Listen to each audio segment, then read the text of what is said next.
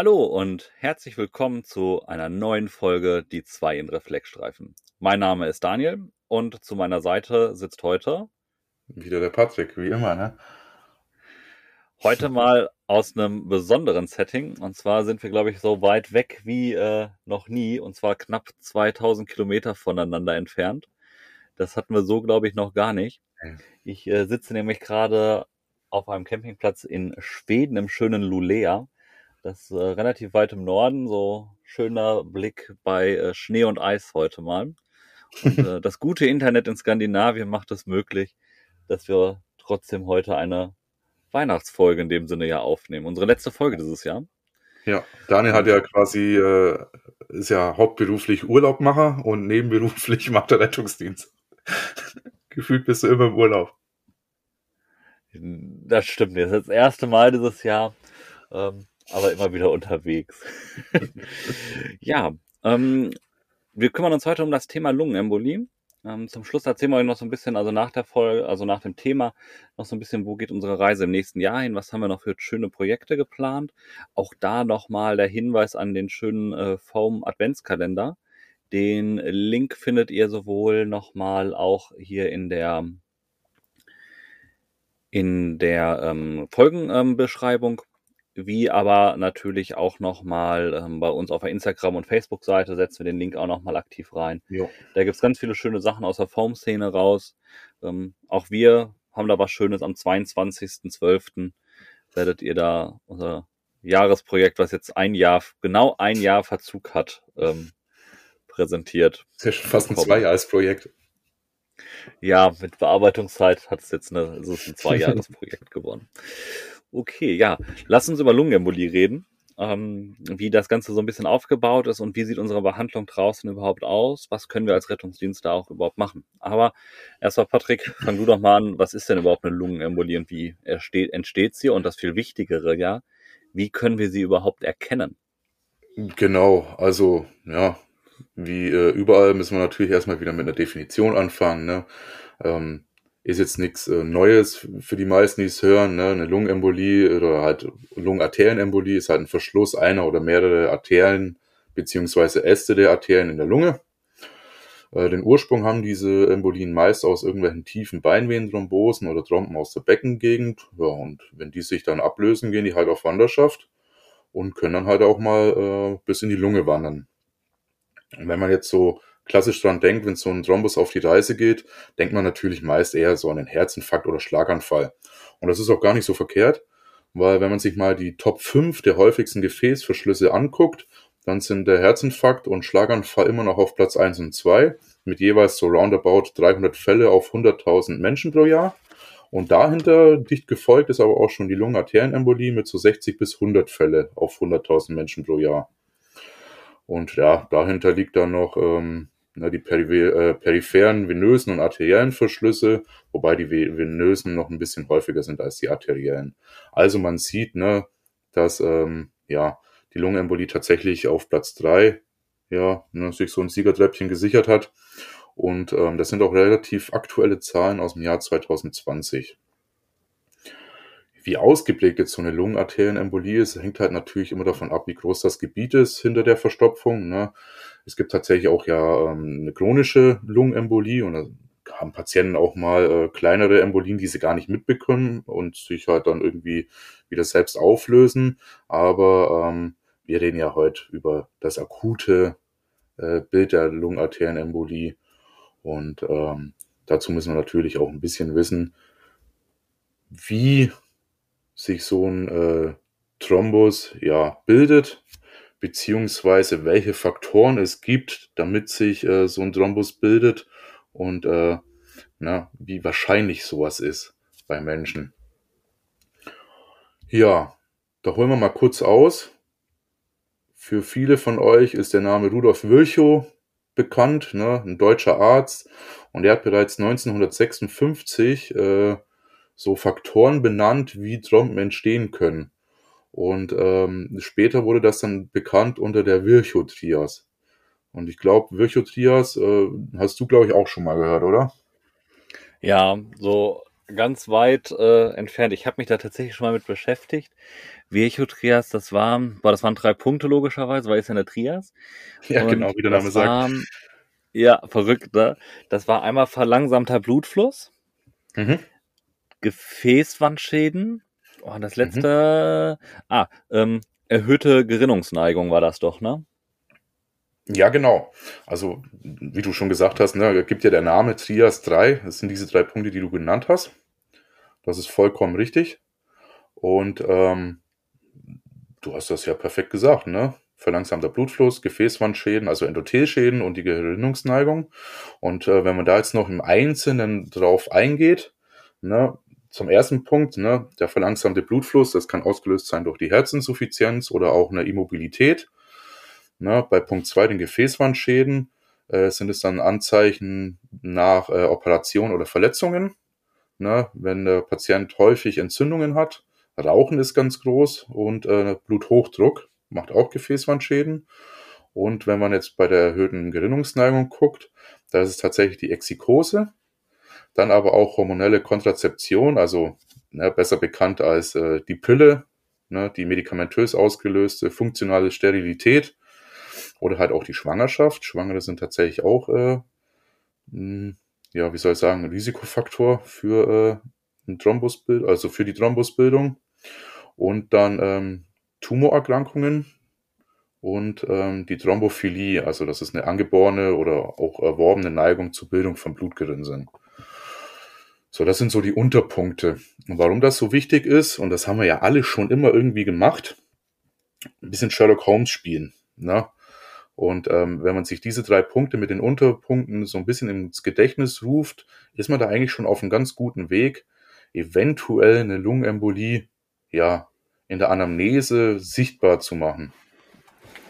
Wenn wir da jetzt nochmal darauf zu sprechen kommen, wie das aussieht, so ein Patient mit einer Lungenembolie, dann ähm, muss man auch sagen, dass so eine Lungenembolie so ein bisschen so ein Chamäleon auch ist, weil sich die Beschwerden manchmal so diffus darstellen. Also es gibt nicht ein einziges äh, Symptom, was darauf schließen lässt, ja, das ist jetzt ein klipp und klar, das kann nur eine Lungenembolie sein. Es gibt aber auch so ein paar äh, klassische Symptome, die zumindest äh, für uns wichtig sind, um einen Verdacht darauf zu äußern.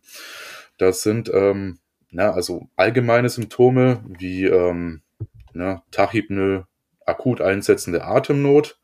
Und was viele der Patienten tatsächlich haben, ähm, sind atemabhängige Thoraxschmerzen. Na, das ist auch so ein bisschen differentialdiagnostisch zum ACS wichtig, na, dass ähm, gerade wenn der Pleuderspalt oder die Pleuder noch ein bisschen mit betroffen ist, dass sie atemabhängige Schmerzen haben. Ähm, dann ähm, Zeichen der Rechtsherzbelastung, ne, gestaute Halsvenen vielleicht. Dazu komme ich aber auch gleich noch, warum das so wichtig ist. Dann natürlich schlechte SPO2-Werte. Dann muss man gucken, gab es Synkopen ne, oder ist der Patient vielleicht sogar bewusstlos. Dann ähm, gibt es auch ähm, EKG-Veränderungen. Da kommen wir auch gleich nochmal drauf. Und dann können die natürlich auch tachyarrhythmisch sein. Und was in der äh, Anamnese ganz wichtig ist, ob in der Vergangenheit oder gerade akut vielleicht irgendwelche Zeichen einer Beinvenenthrombose vorliegen. Und äh, wenn wir da nochmal kurz äh, drauf eingehen, Beinwesenthrombose, ne, also geschwollenes Bein, Schmerzen, ähm, Überwärmung oder auch die Druckempfindlichkeit, ne, wenn man das Bein ein bisschen abtastet. Da müsst ihr ein bisschen drauf gucken, wie die Virchow-Trias ja schon beschreibt, ne, könnte dann ja der Verdacht des Thrombus, der auf Wanderschaft gegangen ist, vorliegen. Also wenn wir da nochmal äh, kurz drauf zurückgehen, ne, ganz essentiell ist, wie bereits erwähnt, die ausführliche Anamnese. Ne? Und das haben wir eigentlich schon immer gemacht im Rettungsdienst. Das ist jetzt auch nichts Neues. Ne? Liegt der Patient schon lange im Bett, ne? wenn man da ans Altenheim denkt, an immobilisierte Patienten. Ne? Oder hatte der Patient ähm, OPs in den letzten ja, vier Wochen ne? oder gibt es irgendwelche Verletzungen? Ne? Weil ähm, so eine Embolie kann ja nicht nur durch einen Thrombus entstehen, so eine Embolie kann ja auch durch, ähm, was weiß ich, nehmen wir jetzt einen klassischen Bruch, ne? Es kann Knochenmark, es kann Fettmark austreten, ne? Und dadurch kann es auch zu einem Thrombus kommen, beziehungsweise zu einer Embolie. Und ähm, das muss man ein bisschen mitbedenken. Und dann natürlich, ne, wie die Virchow Diaz beschreibt, diese Risikofaktoren. Also, ne, zum Patient ja, wenn wir den sehen, die klagen dann über Atemnot, plötzlich auftretend, die können zyanotisch sein. Das ist immer auch ein bisschen so abhängig davon, ähm, wie groß dieses Areal ist, was betroffen ist. So, jetzt ist es natürlich so, wie in der Medizin immer, es gibt Scores. Und äh, diese Scores, die helfen uns, äh, irgendwelche Kriterien, Punkte in irgendein System einzuordnen und um unseren Verdacht einen Namen zu geben und eine Bedeutung zukommen zu lassen. Ne? Das ist ähnlich wie mit der Schmerzskala oder GCS. Ne? Wir können immer viel erzählen, aber wir wollen alle eine einheitliche Sprache sprechen. Und gerade die SAAs fürs Land äh, Baden-Württemberg oder auch Sachsen, Sachsen-Anhalt, Mecklenburg-Vorpommern in der aktuellen Ausgabe äh, beschreiben zum Beispiel auch den Well-Score. Ist jetzt neu mit reingekommen, wie ich gesehen habe. Und ähm, der Well-Score ist eigentlich eine einfache Sache. Ähm, die wurde dann noch vereinfachter in den West 2 Score und ähm, im Prinzip ist das wieder ein Punktesystem mit Kriterien und das sind zum einen die Zeichen der tiefen Beinvenenthrombose, ne? dann andere Diagnosen sind unwahrscheinlich, eine Herzfrequenz über 100, dann die Immobilisation, wie ich es gerade schon gesagt habe, also OPs weniger als vier Wochen oder über drei Tage bettlägerig. Dann, äh, ob der Patient vielleicht früher schon mal eine Lungenembolie hatte oder Venenthrombosen. Dann die Hämoptyse, also äh, Blutspucken. Das habe ich gerade vergessen zu erwähnen. Das ist auch ein häufiges äh, Symptom, wenn äh, Patienten an der Lungenarterienembolie leiden, das Blutspucken oder Bluthusten. Und als letzter Punkt noch die Neoplasie. Und alle diese einzelnen Kriterien haben einen Punkt. Ähm, hat der Patient gar keine dieser Anzeichen ne, oder nur einen Punkt davon, ist es eher unwahrscheinlich, dass er eine Lungenembolie hat. Hat er aber zwei Punkte oder mehr als zwei Punkte, dann ist es wahrscheinlich, dass er eine hat. Ne, und ähm, es gibt dann auch noch einen zweiten Score, der dazugekommen ist. Das ist der sogenannte SPSI-Score. S-P-E-S-I steht für Simplified Pulmonary Embolism Severity Index. Und ähm, ist eigentlich auch wieder nur ein Score für die Wahrscheinlichkeit ne? und damit verbundene hohen Mortalität einer Lungenembolie. Und der SPSI-Score setzt sich dann auch zusammen aus den Faktoren Alter über 80, Krebserkrankungen, Herzfrequenz über 110 die Minute, dann äh, der Blutdruck unter 100, SPO-Werte unter 90 Prozent und ob chronische, ob eine chronische Herzinsuffizienz oder eine Lungenerkrankung vorliegt. Jeweils auch wieder ein Punkt. Und wenn du einen Punkt oder mehr als einen Punkt hast, ist das ein positives Zeichen für eine erhöhte Mortalität. Gut, ne, sowas muss man sich mal durchlesen, sowas muss man auch mal äh, in der Hand haben. Da kann ich jetzt viel erzählen. Aber Jetzt reden wir wieder über Zahlen, über Kriterien, um irgendwie irgendwas zu benennen, um greifbar zu machen. Aber das haben wir früher schon immer gemacht. Wir haben ja früher bei der Lungenembolie oder wenn wir Patienten mit Thoraxschmerzen hatten, mit Atemnot, haben wir auch im Altenheim schon immer den Hintergedanken gehabt, ja, die Person liegt schon länger, da müssen wir auch mal auf eine Lungenembolie gucken oder es zumindest im Hinterkopf behalten.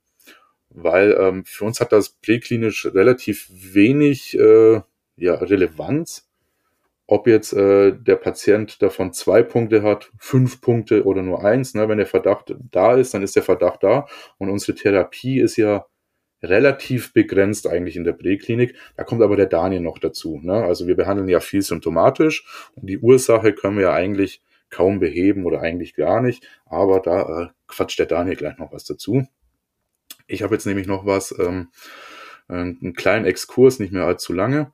Ähm, was denn so die zwei großen Probleme sind bei einer Lungenarterienembolie und warum das so gefährlich ist. Ne? Wie ich eingangs schon mal erwähnt hatte, ist es, dass es zu der massiven Oxygenierungsstörung kommt. Ne? Da, wo kein Blut mehr fließt, kann auch kein Gasaustausch mehr stattfinden. Ist ja ganz normal. Ne? ne? Die Arterie der Lunge ist zu und alles, was sich dahinter befindet, wird nicht mehr durchblutet und nimmt halt dann auch nicht mehr am aktiven äh, Gasaustausch statt und wird halt dann auch nicht abtransportiert.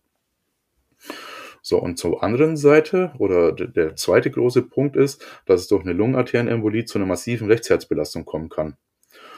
Und da gibt es Patienten, die sind dann so schwer betroffen, die stehen auf, zack, fallen um und sind tot. Und wir kommen dann meist im Rahmen der Reanimation dazu. Und äh, du weißt es ja auch, Daniel, wenn wir über Haas und Hitch sprechen, haben wir ja auch äh, das Problem ne, mit dem Thrombus oder der Embolie. Ist ja ein Teil davon, oder? Ja, auf jeden Fall.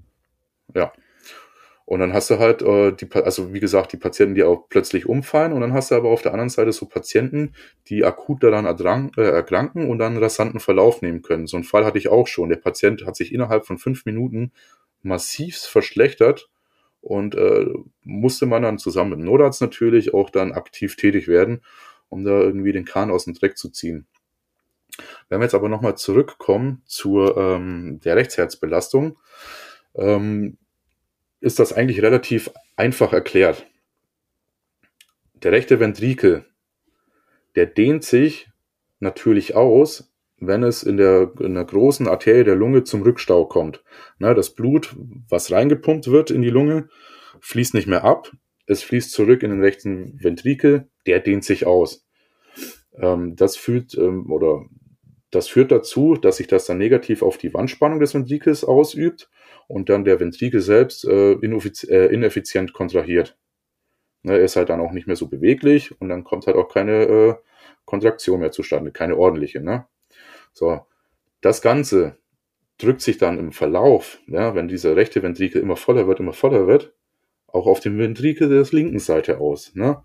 So, dieser Linksventrikel äh, kann sich da nicht mehr ordentlich füllen, ne, weil sein Volumen ja abnimmt. Und was passiert? Wenn der linke Ventrikel nicht mehr auswerfen kann, kommt es natürlich dann zum Blut, ja, oder halt zu der Hypertension, ne? dass wir wenig Blutdruck dann da haben. Jetzt kann man sich die Frage stellen, ja, ist das so schlimm? Ja, es ist so schlimm, weil wir haben dann zum einen das Problem, dass auch das Herz selbst nicht mehr gut durchblutet wird. Ne? Es kommt dann zur Myokardischämie und dann auch weiterhin zum venösen Rückstau. Und dann haben wir ja quasi einen Kreislauf, den man natürlich irgendwie unterbrechen will weil dann hast du nicht mehr diese läppische Hypotonie, sondern dann kann es bis zum ausgeprägten Schock kommen. Normal, oder? Hört sich logisch an.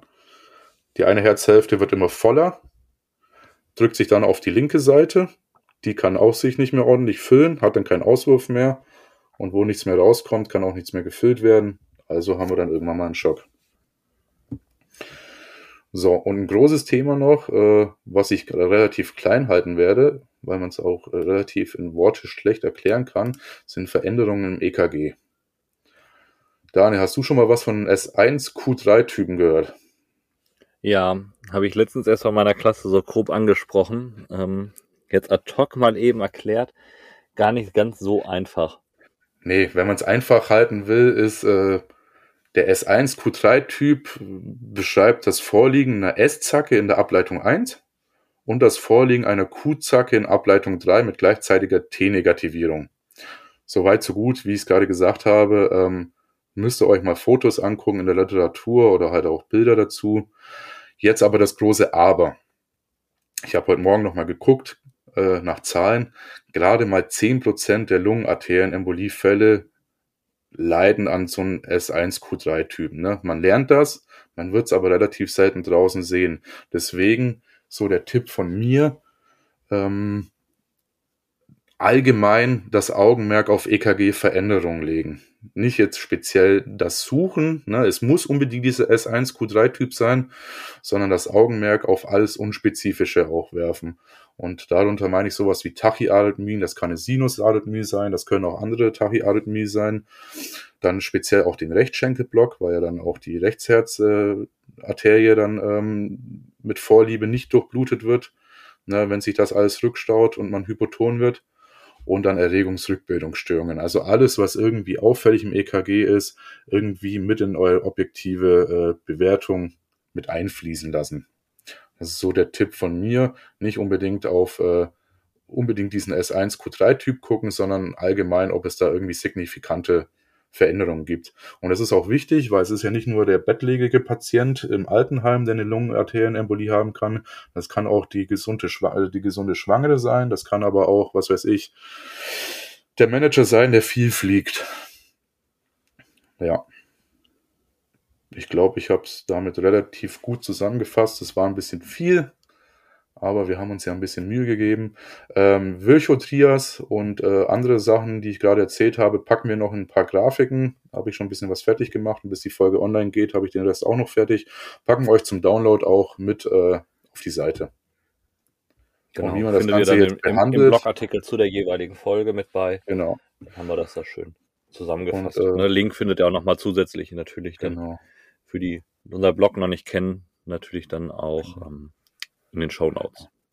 Auch die äh, Nerdfall-Mediziner haben dazu schon ein Video gemacht. Das kann man sich auch ganz gut reinziehen. Ja. Daniel. Jetzt haben wir so einen Patienten, ja.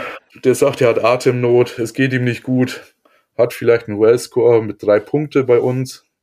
Der Verdacht liegt nahe, der hat vielleicht eine Lungenarterienembolie. Was machen wir denn?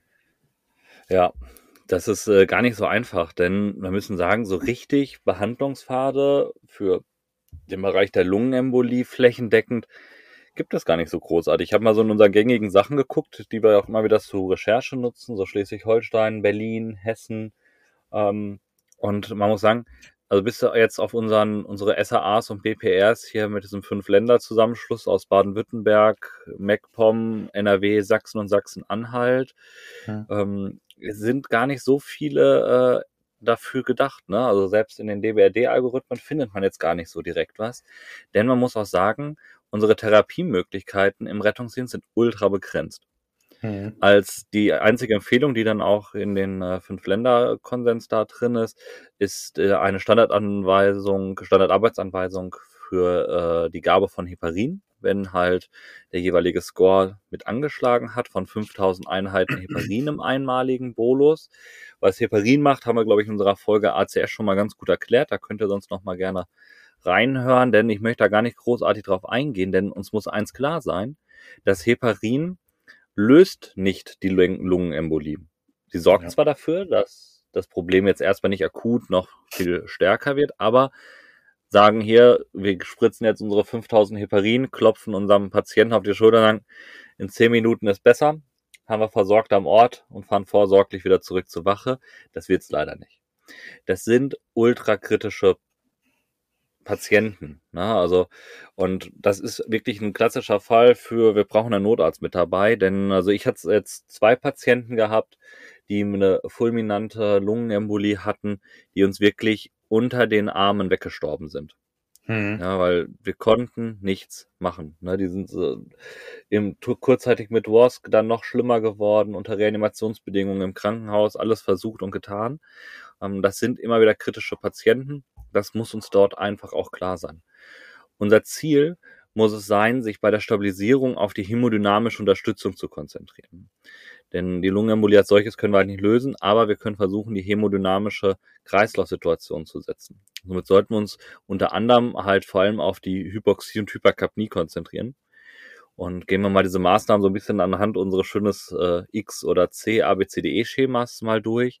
Und äh, der große Punkt, der natürlich vorweg steht, ist, ist die AB-Problematik. Ne? Der ruft uns ja nicht an und sagt, ich habe eine Lungenembolie, sondern der ruft uns ja an und sagt, ich habe Atemnot. Mhm. Dort steht natürlich die Verbesserung der, ähm, der Hypoxie an ganz hoher Stelle. Parallel wollen wir noch so ein bisschen dieses Azidose-Problem durch die Hyperkapnie mitlösen, aber erstmal natürlich Patient klagt über Atemnot. Beides sind halt sowohl Begleitsymptome, die während der Lungenembolie uns erwarten können. Und was können wir am einfachsten machen, Patrick, gegen Atemnot? Sauerstoff. Sauerstoff. High-Flow-Therapie, Sauerstoffgabe sollte zum Start schon mal erwogen werden. Ne? Das ist schon mal ein ganz guter Start. Das heißt wirklich hochdosiert. Natürlich wird den Patienten häufig dieses Problem sein, dass sie trotzdem weiterhin über Atemnot löse, äh, klagen, denn ja. wir lösen damit ja auch nicht das Hauptproblem. Aber wir schaffen schon mal einen höheren Sauerstoffgehalt und somit schon mal eine, eine etwas bessere Oxygenierung. Als Alternative haben wir noch eine CPAP-Therapie, wenn der Patient wirklich auch respiratorisch schlechter wird die wir erwägen sollten. Ähm, wenn die Inhalation als solches gar nicht reicht und äh, gar nicht sich stabilisieren lässt. Natürlich muss der Patient noch in der Lage sein, sein CPAP auch mitzumachen. Ne? Also es bleibt die ganz klassische Kontraindikation dabei, wie, viel, ähm, wie die Vigilanzverminderung, ne? die gilt natürlich ganz normal weiterhin. Beim ja. CPAP müssen wir aber vorsichtig sein. Wir können ja nicht sagen, das ist jetzt wie eine äh, wie bei einem Lungenödem oder bei einer COPD und sagen hier, ne, notfalls hohe Piepwerte werden das Ziel schon retten. Ähm, auch das ist ja ein bisschen vorsichtig erstmal zu betrachten, die Aussage. Aber gerade bei der Lungenembolie können wir ein CPAP erwägen, aber mit keinem hohen Piep. Also unser positiver endexpiratorischer Druck muss relativ gering bleiben. also mit einem Zweier, Dreier, Vierer Piep, so eine leichte Unterstützung noch anbieten. Mehr nicht. Mit einem hohen Piep nämlich erhöhen wir den interthorakalen Druck und nehmen dabei den venösen Rückstrom weg, den wir ja Mhm. eh schon, der eh schon sehr gering ist, aufgrund unserer, ja, nennen wir es mal, ja, passt Rechtshälsinsuffizienz kurzzeitig so zum Erklären, Patrick? Nochmal? Passt so ein bisschen hier dieser Punkt der, äh, der Rechtsherzinsuffizienz, der erstmal so ein bisschen rein. Ja. Ja, ne, das können wir, glaube ich, erstmal so se- Ja. setzen, ne? Das heißt, es kommt ja, eh schon, schon weniger, weniger Blut raus aus dem rechten Herzen. Und wenn wir dann natürlich den intrathorakalen Druck noch steigern, drücken wir halt die venösen Gefäße auch wieder so ein bisschen zusammen. Das heißt, mein Rückstrom wird noch geringer. Das wollen wir vermeiden. Also CPAP nur durch einen geringen positiven endexpiratorischen Druck, Piep, ähm, ansetzen. Denn mit diesem Piep können wir dann die atelektatischen Alveolen aufdehnen, die gerade nicht benutzt werden, und somit den Gasaustausch in der Lunge wieder deutlich schon mal verbessern. Das heißt, die Bereiche, die zwar durchblutet, aber nicht belüftet werden, können wir damit schon mal aufmachen, wenn wir noch Bereiche haben, die belüftet werden. Das heißt, es ist schon mal ähm, noch zu erwägen, ist mein Patient auch respiratorisch und auch psychisch dazu in der Lage, denn klagt ein Patient über eine Atemnot und kriegt dann natürlich noch so eine Maske drauf, das ist auch nicht einfach zu etablieren. Das ist ja schon beim, beim CPAP, also beim COPDler oder beim ähm, Lungenödem-Patienten gar nicht so einfach, der das nicht kennt, dass man das da auch nicht mal ebenso ad hoc hinbekommt. Ein Ziel sollte, wenn wir über das AB-Problem reden, tatsächlich ganz stark sein, die Intubation möglichst zu vermeiden. Das Problem ist dabei, dass wir die Vorlast im rechten Ventrikel ja noch weiter reduzieren durch eine Narkose.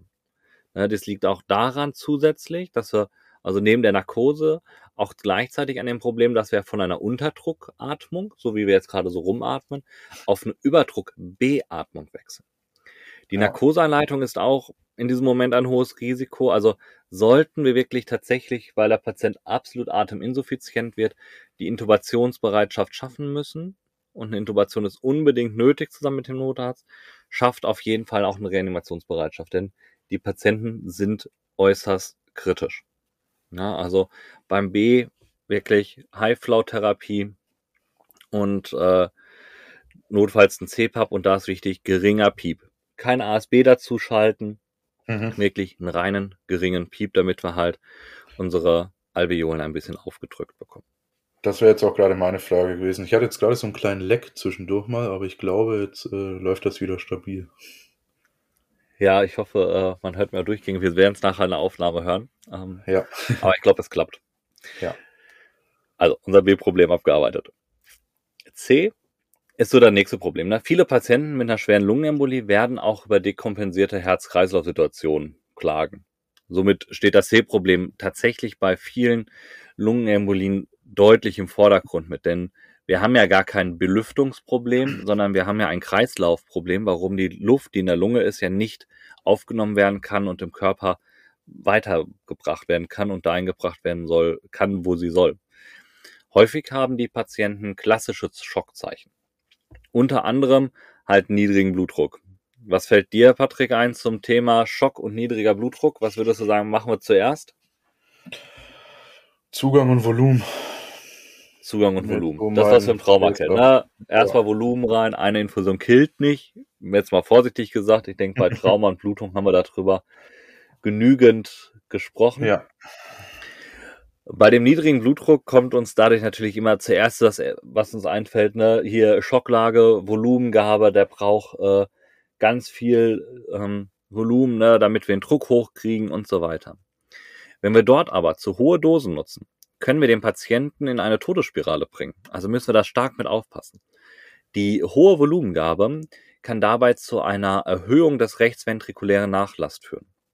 Mhm. Dabei kommt es dann zu mehr intravaskulärer Flüssigkeit, die wir haben, die zu einem erhöhten, die zu einer erhöhten Spannung der rechten Ventrikelwand führt. Und dadurch benötigt der rechte Ventrikel mehr Energie für die Kontraktion. Also benötigt er mehr Sauerstoff am Muskel, welcher eh momentan ja doch schon in unserem Körper gerade relativ knapp ist. Da dieser Sauerstoffbedarf vom rechten Ventrikel nicht gedeckt werden kann, kommt es zu einer Erhöhung und Erhöhung der Ischämie am rechten Ventrikel und somit auch zu einer abnehmenden Aktivität des, äh, des Muskels. Deren Folge ist uns, denke ich, klar. Ne? Die Vorlast am linken Ventrikel sinkt und wir haben weniger Auswurf. Mit weniger Auswurf haben wir natürlich gleichzeitig das Problem, dass die koronare Durchblutung weiter reduziert wird, also noch weniger Sauerstoff ankommt. Und der Blutdruck sinkt in deren Folge noch weiter. Also ja, Volumengabe können wir äh, anvisieren, ist auch ein wichtiger Punkt, aber eine vorsichtige Gabe ist dabei durchzuführen. Also bei schlechten Blutdrücken, ne, wirklich nur wenn der Blutdruck auch wirklich schlecht ist, kann eine Gabe halt von der Vollelektrolytlösung so rund 250 bis maximal 500 Milliliter erstmal praktikabel sein. Also wirklich langsam vorsichtig geben, dass das Ganze dann auch nicht zu dieser Todesspirale einfach führt. Das Wichtigste, was wir auf keinen Fall aus dem Augen verlieren sollten, ist die Behandlung im Krankenhaus und den Transport ins Krankenhaus. Denn wir können draußen erstmal die Lungenembolie nicht wirklich mal eben ad hoc lösen. Also bleibt der Transport in ein Krankenhaus wirklich immer noch ein wichtiger Punkt. Und wenn ihr dabei in der glücklichen Situation seid und einen Maximalversorger, am besten vielleicht sogar noch mit der Möglichkeit der ECMO-Anlage in eurer Nähe habt, dann ist der Patient mit der Lungenarterienembolie genau der passende Patient dafür. Der gehört dort in das Krankenhaus.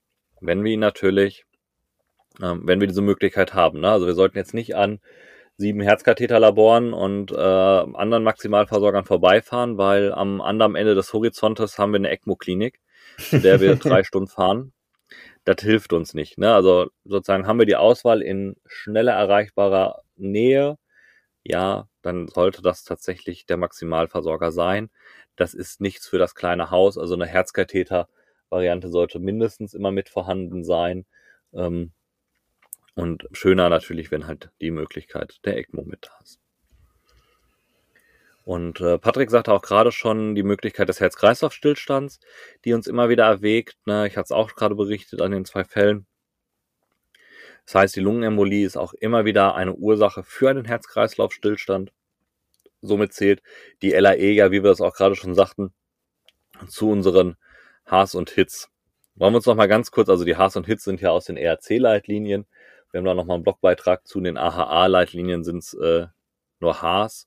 Ähm, und ein bisschen anders. Lest da noch mal gerne den Artikel. Wir einigen uns jetzt mal auf vier Haars und Hits. Das macht es, glaube ich, ja. einfacher. Patrick, kennst du die noch mal eben? Unsere vier Hs. Hypoxie. Äh, ja. äh, Hypoxie, Hypokaliamie oder Hyperkaliamie. Dann die ja. Hypoglykämie nehmen wir auch mit rein. Oh, fuck, ja, die würde ich aber mehr so zum, zum Thema ja, ja. Hypo- oder Hyperkalämie zählen, denn ja. wir können im Rettungsdienst, haben wir ja das große Problem, keiner von uns leckt so am Blut und sagt, ah, da ist ein bisschen viel Kalium genau, drin, äh, sondern den einzigen Laborwert, den wir erheben können, ist halt äh, erstmal genau. im normalen Rettungsdienst ja ganz klassisch äh, der Zuckerwert. Deswegen packen da viele gerne die Hypogly Hypoglykämie mit rein. So, auch, jetzt haben wir immer noch die zwei. Hypovolemie. Ja. Und Boah, ist das peinlich. Letztens noch drüber gequatscht und jetzt fällt es mir nicht ein. Was war denn das letzte, das, das vierte Haar nochmal? Ich gucke da raus in meine Schneelandschaft auf meinen zugefrorenen See und es ist die Hypothermie. Hypothermie, ja sicher. Ja, also Hypoxie, Hypovolemie, Hypothermie und halt für den Rettungsdienst deutlich interessanter die Hypoglykämie und genau. äh, klinisch natürlich die Hypo- oder Hyperkalämie. Also alles, was an Elektrolytgerümpel so da ist. Zu viel oder zu wenig. Ja, unsere Hits, ne? Herzbeuteltamponade, Intoxikation, ja. Thromboembolie und der Spannungs. Da haben wir's. Genau. Genau. Unsere LAE zählt dabei logischerweise zur Thromboembolie, wie wir es ja gerade genau. schon sagten. Also sollte der Verdacht einer LAE bestehen, haben wir im Rettungsdienst häufig die Möglichkeit der präklinischen Lysetherapie im Rahmen des Reanimationssettings.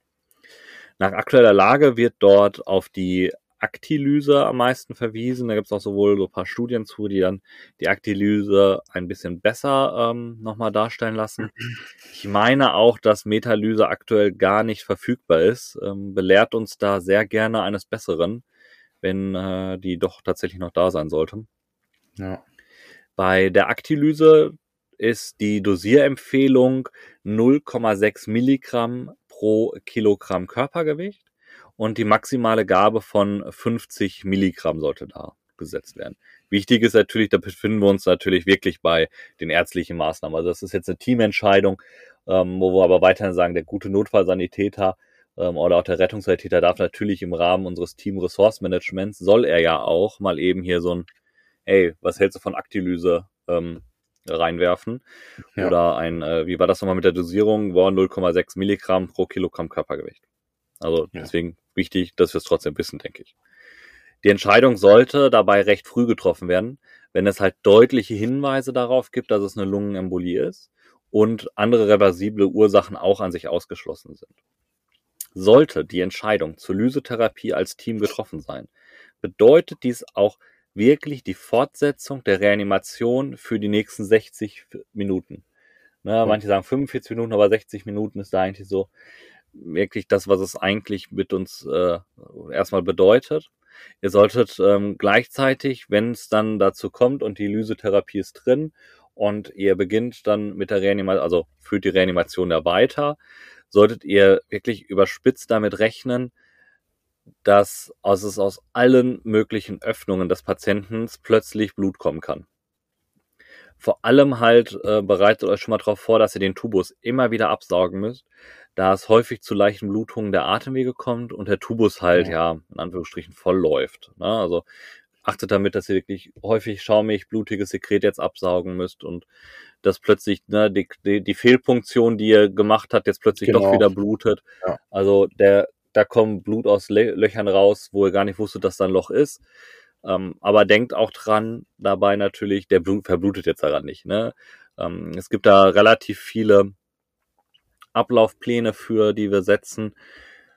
Ähm, gerade auch so Lyse-Checklisten, ne, dass so vor allem gerade die kurz stattgehabte OP da eine starke Kontraindikation ist, die Verdacht, der Verdacht auf Hirnblutung, also bei traumatischen Reanimationssettings, ja. ähm, ist das eigentlich immer raus, selbst wenn wir ausgehen, dass die LAE die Ursache für den Verkehrsunfall war und äh, jetzt dadurch dann äh, der, die Person reanimationspflichtig wurde und dann noch irgendwo reingefahren ist, haben wir ein Begleittrauma, ist die Lysetherapie einfach raus. Ähm, das muss uns einfach ganz klar sein. Ja. Dabei, neben dem, wir müssen jetzt unseren Atemweg sichern und immer wieder absaugen, gilt natürlich auch dabei, dass weiteren unsere High-Quality-CPA, also die hochqualitative Reanimation, weiterhin einen hohen Stellenwert hat, also Drucktiefe, Frequenz und ordentliche Entlastung. Dies ist somit auch häufig eine Einsatzindikation für die mechanische Reanimationsunterstützungen, damit wir halt jo. andauernd gleichbleibend eine Qualität drin haben. Und eine der wenigen Situationen würde ich persönlich jetzt sagen, wo wir auch den Transport unter Reanimation in ein geeignetes Krankenhaus setzen. Ne, mit einer Reanimationsunterstützung. Denn jeder weiß, fahren wir durch die Gegend und wir drücken während der Fahrt, ist das nicht nur für uns ein hohes Unfallrisiko und die meisten Reanimationen während der Fahrt, das ist auch Müll. Ja, ist die es sind ja meistens nicht, nicht suffizient. Und das war auch gerade also, der wichtige Punkt, den du gesagt hast. Ne? Also wenn ich eine Lyse anfange, dann muss ich das auch zu Ende bringen. Und das rettungsdienstliche Ende ist damit halt das Krankenhaus und nicht, ich breche nach 20 Minuten die Reha jetzt ab. Ich kann nicht die Lyse ja. in den Patienten reinkippen und dann sagen, ach komm, wir lassen das jetzt. Das ist Mumpitz. Aber das passiert tatsächlich und es passiert, glaube ich, gar nicht so wenig. Ja, also das muss uns ganz klar sein. Ne? Ähm, das ist nichts, wir schütten das jetzt rein, warten zehn Minuten und dann sind wir fertig. Ja. Nee, das geht dann jetzt wirklich 60 Minuten weiter. Ob man jetzt in ein Krankenhaus fährt, vielleicht sagt man auch, wir haben technisch nicht die Möglichkeit, weil enges Wendeltreppenhaus, wir kommen hier nicht anders raus. Wir haben keine Reanimationsunterstützung. Ja, da muss ich halt vor Ort diese Stunde durchziehen. Ja, oder du kannst ja auch, äh, du sagst zwar gerade, natürlich ist ein Maximalversorger immer gut, aber wenn du jetzt so einen hochinstabilen Patienten hast und äh, was weiß ich, der nächste Maximalversorger, du bist auf dem Land, die Witterung ist äh, oder die Straßenverhältnisse sind scheiße, es ist Stau auf der Autobahn oder wo du fährst, das sind ja alles so Faktoren, die so einen Transport auch äh, verzögern, ja, dann musst du halt auch mal einen Plan B haben. Dann lässt du dir den Helikopter zu einem Krankenhaus bringen oder in die Nähe bringen vom nächsten Krankenhaus und dann fährst du halt erstmal in die Wald- und Wiesen-ZNA, um den Patienten da vielleicht irgendwie zu stabilisieren. Ne? Du hast halt nicht immer dieses optimale Setting, manchmal musst du halt auch einen Plan B haben. Und dann lässt du halt irgendwie mal deine Fantasie freien Lauf und guckst, was ist das Beste für die Situation. Ja, ich denke, gerade unsere ländlich geprägten Kolleginnen und Kollegen können da, glaube ich, ganz viel äh, ja. berichten. Manchmal ist es der Kompromiss, den man halt auch angeben muss. Ja, na, wir können nicht immer genau das erzielen, was wir wollen. Fassen wir unsere Therapie nochmal zusammen.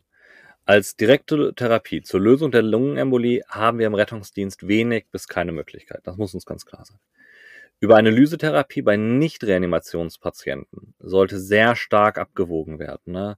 da eine sichere Indikationsstellung im Rettungsdienst häufig nicht wirklich gut möglich ist. Na klar haben wir die Scores, die uns schon mal hinzeigen können, aber wir müssen ja. eben aufpassen, denn mit einer Lysetherapie zerschießen wir so, so richtig komplett die Gerinnung. Ne? Das ist ja, also wenn wir es jetzt leicht erklären, das ist, als würdest du rohrfrei ins Gefäßsystem schubsen.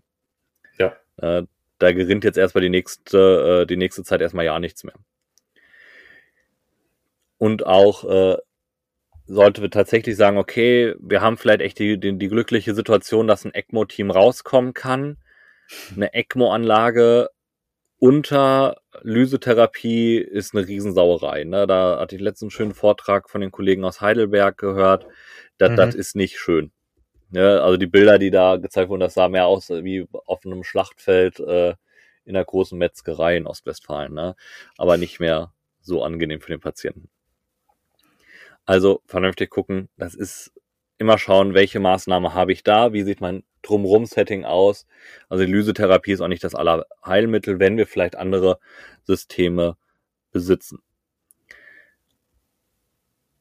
Die, ähm, das Problem ist nämlich auch, dass ja, was Patrick auch gerade sagte, dass es neben, wenn wir rein von der Leitsymptomatik ausgehen, auch ähnliche Diagnosen, wie zum Beispiel das Aortensyndrom oder ähnliches gibt, ACS, die uns dann natürlich, ja, na, uns eher die Nachteile bringen. Ne? Gehen wir beim Aortensyndrom eine Lyse, ja gut, ne, dann hat er auch kein Aortensyndrom mehr. Ne? Dann hat sich die Nummer auch halt schnell erledigt.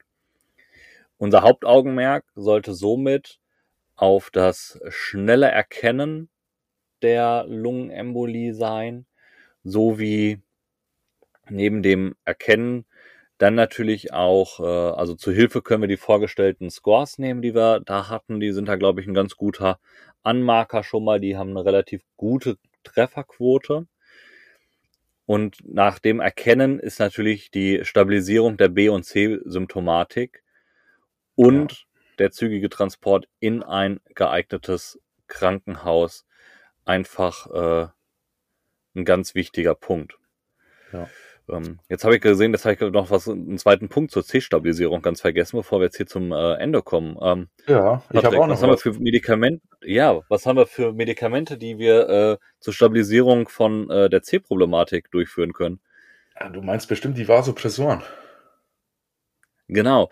Ähm, habe ich ganz vergessen. Jetzt, äh, ich gucke gerade auf mein Zettelchen, ich mache mal so äh, auf mein, auf mein Laptop, da mache ich gerade immer so Häkchen hinter meinen Stichpunkten. Ähm, weil äh, Patrick lacht mich immer aus, dass ich so eine Zettelsammlung habe. Also habe ich jetzt so ein, so ein OneNote-Zettel-Chaos ent, entworfen. Dann ist es kein, äh, kein direktes Zettel-Chaos mehr.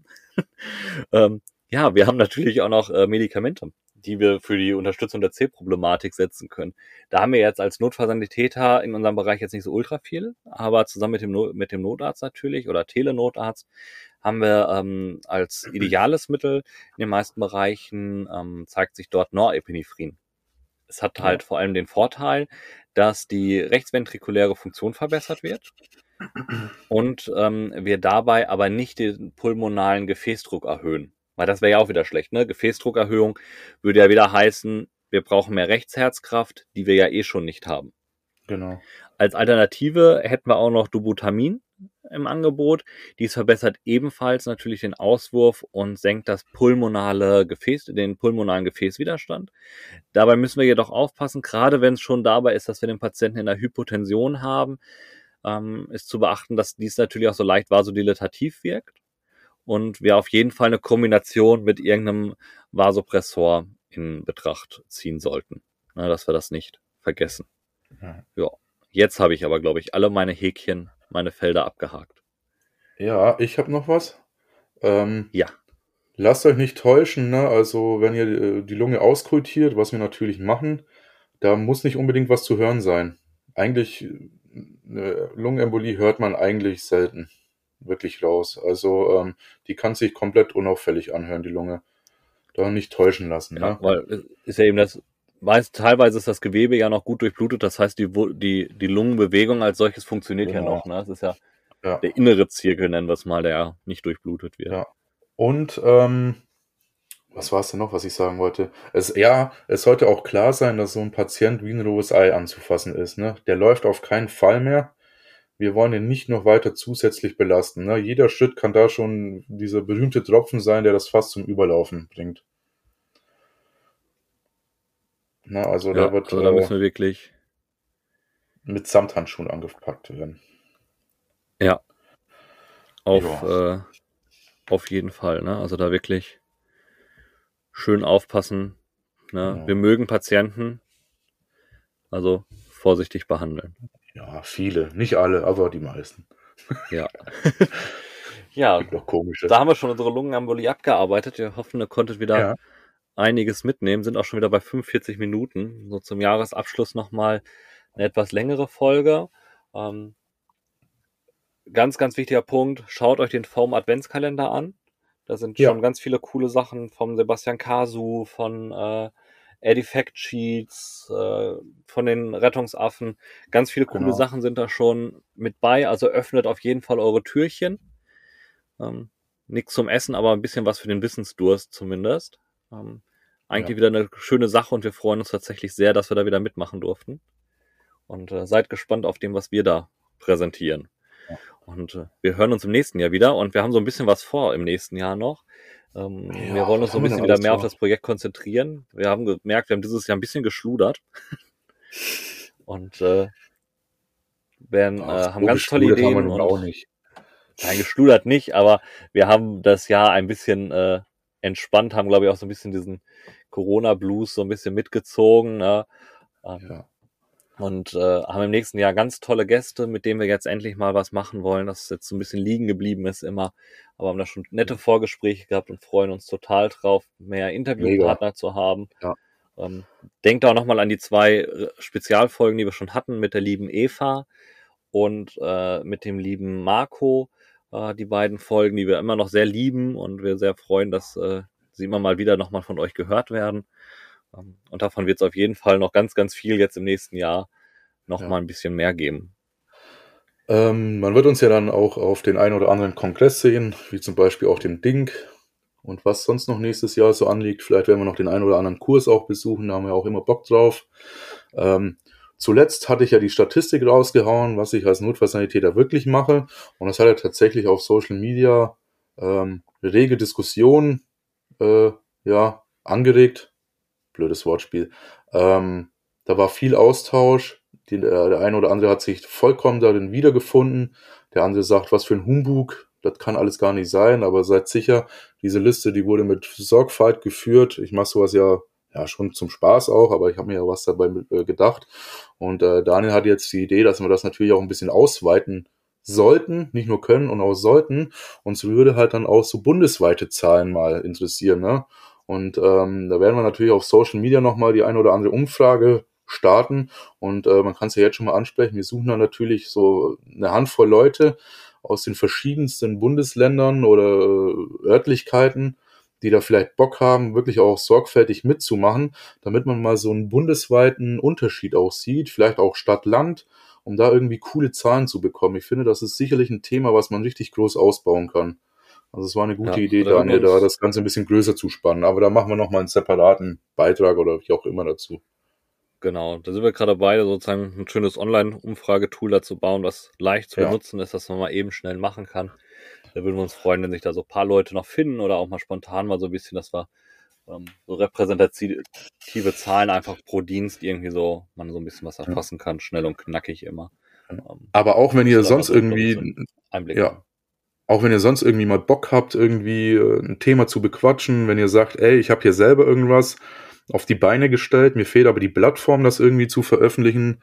Ähm, schreibt uns einfach an, äh, Social Media oder über unsere Homepage, über das Formular. Ähm, wir haben immer Bock auf Zusammenarbeit. Wir haben Bock irgendwie äh, auf euch und äh, auch auf das Vernetzen und viele tolle Leute schon kennengelernt. Und ich denke, 2022 hat unglaublich viel Potenzial, noch viel, viel mehr und coolere Leute noch kennenzulernen und äh, ja, einfach machen, ne? Ja, ja. Wir, wollen uns da ein bisschen weiter vernetzen und wieder mehr Zeit. Man muss, wie sagt man so schön, mehr leben und weniger arbeiten, ne? Ähm, und wollen da so ein bisschen, bisschen mehr das Projekt natürlich auch noch so ein bisschen mit euch zusammen mit mehr Leben füllen, dass wir wirklich zeigen, sind eine, eine Rettungsdienstgemeinschaft ja doch irgendwie. Ja, das äh, war dann sozusagen unser Jahr, ähm, mit ein bisschen weniger Folgen als im letzten Jahr. Ähm, aber wir freuen uns trotzdem, dass ihr dabei gemacht. geblieben seid. Muss man ja, es hat sagen. auf jeden Fall die Folgen, die wir geschafft haben, ganz, ganz viel Spaß gemacht. Und wir freuen uns auf direkt aufs nächste Jahr. Man kann jetzt nicht sagen, wir machen eine große Pause. Es sind nur noch ein paar Tage, ne? Ähm, bis äh, das nächste Jahr beginnt. Wenn die Folge jetzt am Sonntag rauskommt, wir sind heute, auf welchen Tag haben wir heute? Freitag, ne? Weiß ich gar nicht. Samstag, Freitag, irgendwas so um den Dreh. Freitag. Man verliert, man verliert im Urlaub so ein bisschen das äh, Gefühl. Ähm, aber ich glaube, es ist ja, es ist Freitag heute. Ja, ich lag Wir nehmen auch sehr, sehr früh äh, auf. Dementsprechend äh, habe ich da irgendwie das Zeitgefühl verloren. Ja, also man muss auch sagen, wir haben die tolle Idee gehabt, wir zeichnen früh morgens auf, weil wir gestern Abend äh, uns lieber nochmal den Vortrag bei Now2Go ansehen wollten und haben gesagt, komm, dann äh, nehmen wir morgen früh direkt um acht auf. Das war, glaube ich, so die dürfste Idee, die wir jeweils hatten. Das hat natürlich nicht funktioniert und das ist äh, später geworden. Das Schöne ja. ist, um mal nochmal so ein bisschen zu ärgern, links von mir über den eingefrorenen See geht gerade wunderschön die Sonne über Schweden auf. Es rennen zwei Hunde draußen rum. Also hier ist es wunderschön. Du, ich kann ich kaum noch verstehen. Tschüss. Kommen wir zum Schluss, weniger Geschwafel, ne? Wir wünschen ja. euch schöne, beruhliche Weihnachtstage, einen guten Rutsch ins neue Jahr und wir hören uns im nächsten Jahr wieder. Wir freuen uns auf genau. euch und das letzte Wort darf Patrick haben. Tschüss. Ich will da gar nicht viel mehr dazu sagen. Dani hat alles gesagt. Schöne Weihnachten, frohes neues Jahr. Macht's gut. Ciao, ciao.